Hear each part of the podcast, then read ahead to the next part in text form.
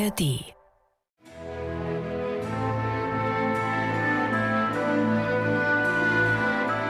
MDR Klassik, die Bachkantate mit Maul und Schrammeck.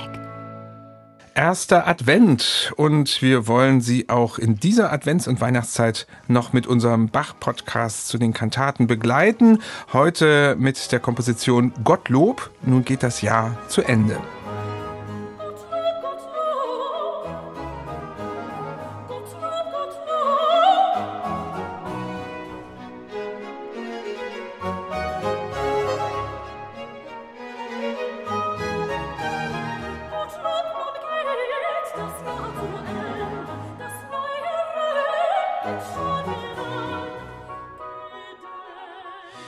Das war schon mal ein Stückchen aus der Eingangsarie zu dieser Kantate und das ist natürlich so ein gewisser Widerspruch. Heute ist ja der erste Advent, also das Kirchenjahr beginnt und dann müssen Sie jetzt diesen Text hören. Gottlob, nun geht das Jahr zu Ende. Passt irgendwie nicht ganz, aber zur Erklärung, die originalen Adventskantaten von Bach, die haben wir alle schon vorgestellt in den letzten drei Jahren und in dieser Adventszeit wollen wir Ihnen vier Kantaten präsentieren, die bislang auf der Strecke geblieben sind und gleichzeitig auch etwas in die Zeit passen.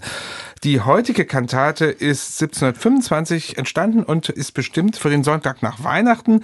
Und dieser Sonntag kommt nur vor, wenn der 28. bis 31.12. auf einen Sonntag fällt.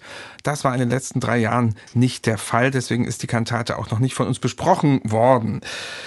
Der Titel ist damit, Michael, jetzt auch erklärt, denn er bezieht sich natürlich nicht aufs Kirchenjahr, sondern aufs Kalenderjahr. Ganz genau. Wir haben eine Dichtung von Erdmann Neumeister, äh, the grandfather of Kantatendichtung vor uns, ja, der tatsächlich gar nicht auf das Evangelium dieses Sonntags, die Worte von Simeon und Hannah an Maria eingeht aus dem Lukas-Evangelium, sondern es geht wirklich darum, ein angemessenes Danklied zu singen damit es im nächsten Jahr entweder besser wird oder mindestens genauso gut weitergeht, wird auch ganz unverblümt gesagt. Also die letzten drei Zeilen in dem Eingangssatz lauten, stimm ihm ein frohes Danklied an, so wird er ferner dein Gedenken und mehr zum neuen Jahre schenken. Also das Ganze ist, wenn man so will, purer Eigennutz und dieser Gedanke zieht sich eigentlich durch die gesamte Kantate, die eben summa summarum ein großes Danklied ist, das sich die Gunst Gottes sicherstellen will.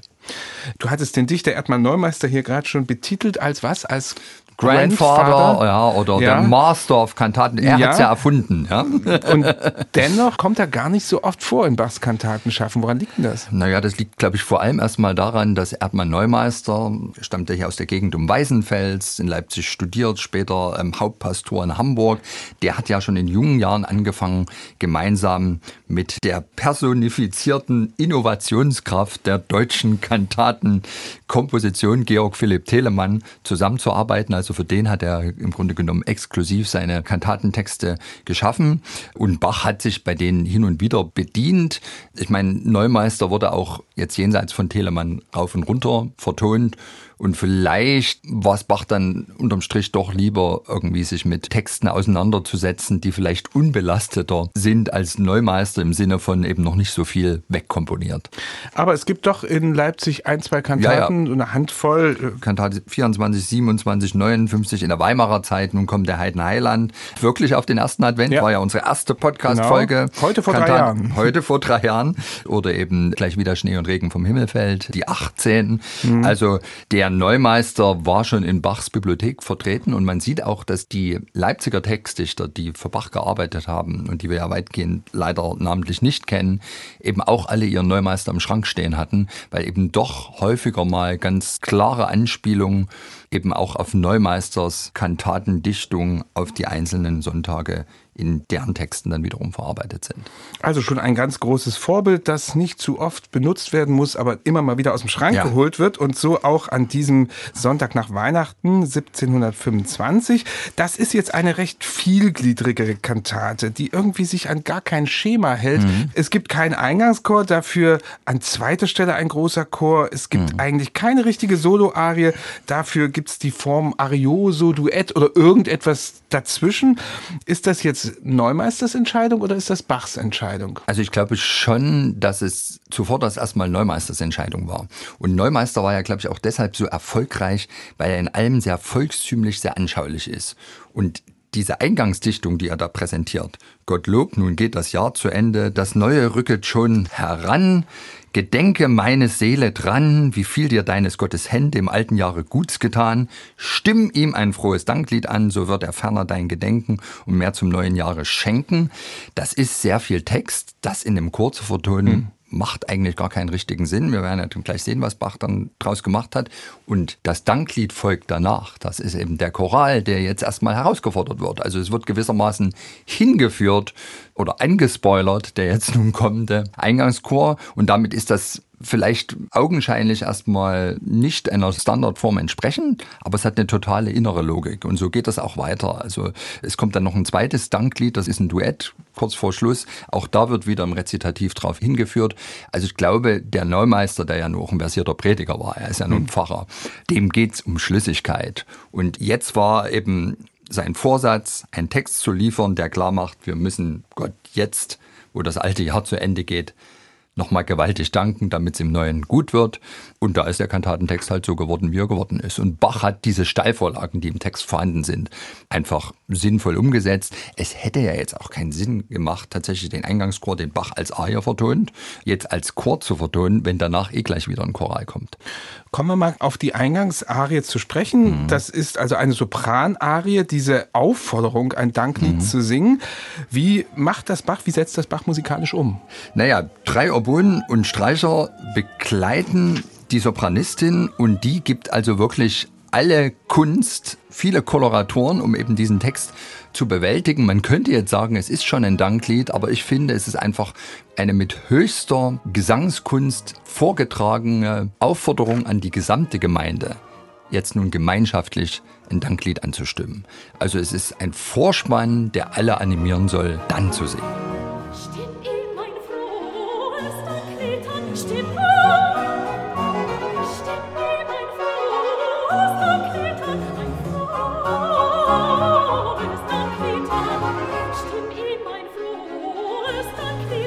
寂寞。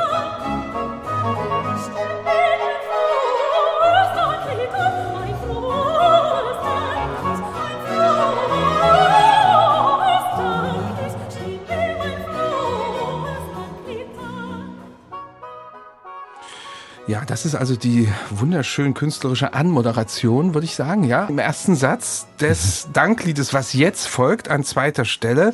Alle stimmen ein Danklied an und das ist jetzt nicht ein bloßer Choralsatz, sondern es ist ein unglaubliches Meisterwerk. Ein unglaubliches Meisterwerk und Bach gibt seine Kunst in eine ganz bekannte Choralmelodie, nämlich eins der Danklieder schlechthin. Nun lobt mein Seel den Herrn. Johann Kramann, 1530, ein Klassiker in den protestantischen Gesangbüchern. Und was macht Bach daraus? Macht er ja nicht ganz selten, wenn es gerade um große protestantische Choräle der Lutherzeit geht. Er holt diesen pseudo-alten Kirchenstil, den Stile Antico heraus.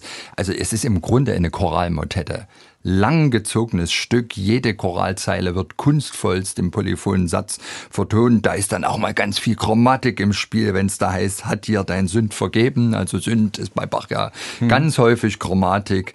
Also ein archaisch wirkender Satz. Also das ist nicht vielleicht das, was man als Danklied erwartet im 18. Jahrhundert. Da denkt man an Pauken und Trompeten und viel Dur. Also das hat ja schon einen sehr ernsthaften Charakter. Hm. Aber es hat dadurch, finde ich, auch einen sehr zeitlosen Charakter. Das macht ja Bach nicht ganz selten wenn es um Texte geht, die zu allen Zeiten Gültigkeit haben, dass er da diesen sogenannten mhm. alten Palestrina-Stil hervorholt, aber in seiner unnachahmlichen Art und Weise. Unglaublicher Satz, auf den Bach selber gewiss sehr stolz gewesen ist. Die Thomaner mussten sich eigentlich schon seit 300 Jahren an ihm abarbeiten, weil dieser Satz, der wurde dann wiederverwendet in einer Motette, die auch zu dem Herrn alle Welt. Das ist die vielleicht am häufigsten aufgeführte sogenannte Bach-Motette der Thomaner im 18. Jahrhundert gewesen, in der zweiten zweiten Hälfte des 18. Jahrhunderts haben die die sehr oft gesungen, obwohl es offenbar so ist, dass es eigentlich ein Pasticcio ist. Es ist eine Mischung aus zwei Sätzen von Telemann. Die kommen etwas leichter, leichter daher, daher ja, aber in der Mitte, in der Mitte ist dieses große Nun lob mein Seel den mhm. Herrn. Das haben die Thomaner sogar 1789 dem Mozart vorgesungen und der muss da ganz beeindruckt gewesen sein.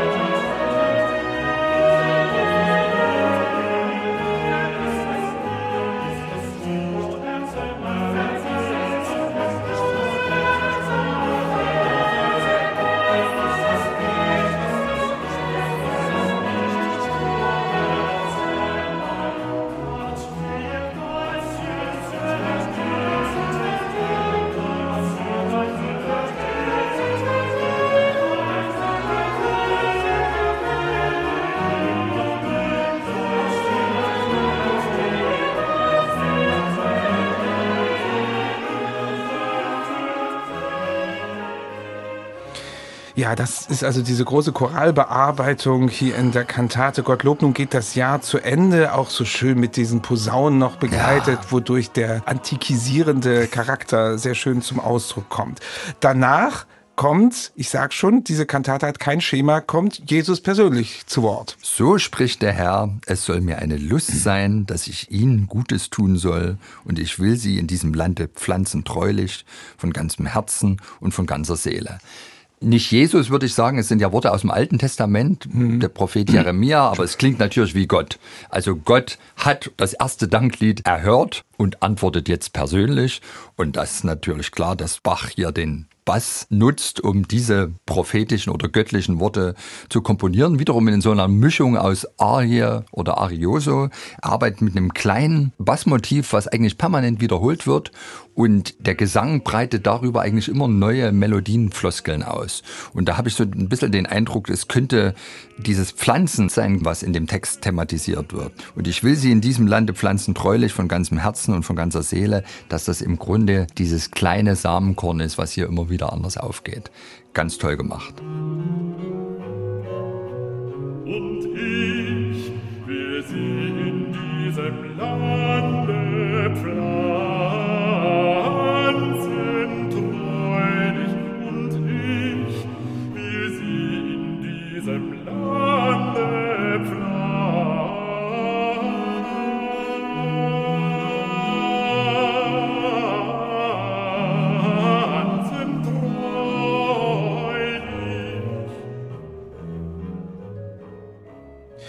Das ist also ein kurzes Diktum, was hier aus dem Alten Testament eingestreut wird in den Text von Erdmann Neumeister. Und dann gibt's noch ein Duett in dieser Kantate. Alt und Tenor vereinen sich und das klingt recht optimistisch. Ja, und das ist jetzt wirklich ein Danklied der Gegenwart. Gott hat uns im heurigen Jahre gesegnet, das Wohltun und Wohlsein einander begegnet. Wir loben ihn herzlich und bitten daneben, er woll auch ein glückliches neues Jahr geben. Wir hoffen's von seiner beharrlichen Güte und preisen's im Voraus mit dankbarem Gemüte. Also Bach macht daraus ein Duett. Die beiden Sänger, die übertreffen sich gegenseitig. Mal singen sie miteinander, mal wetteifern sie. Das Ganze über ein Bassostinato, ganz einprägsam. Man wippt mit dem Fuß, wenn man hm. diese Arie hört, finde ich. Und der ambitionierte Hörer, der will eigentlich einstimmen, aber Bach macht es einem nicht leicht, weil es viele kleine Notenwerte sind. Sehr verästelt, also auch ein schweres Stück, aber mit sehr, sehr hohem Ohrwurmfaktor. Gott hat uns im heiligen Jahre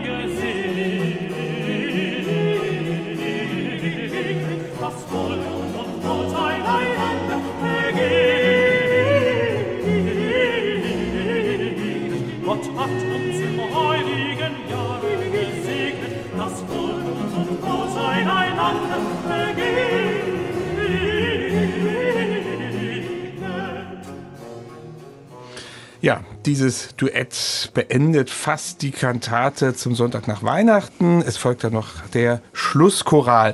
Um es ganz kurz zu machen, Michael, ist das Bachs Silvesterkantate? Na, das kann man schon sagen. Wobei ich jetzt mal einen kleinen Unterschied zum heutigen üblichen Silvester machen würde.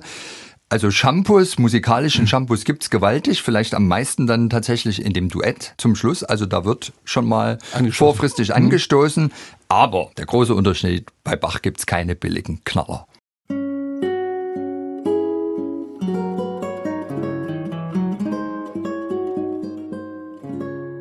MDR Classic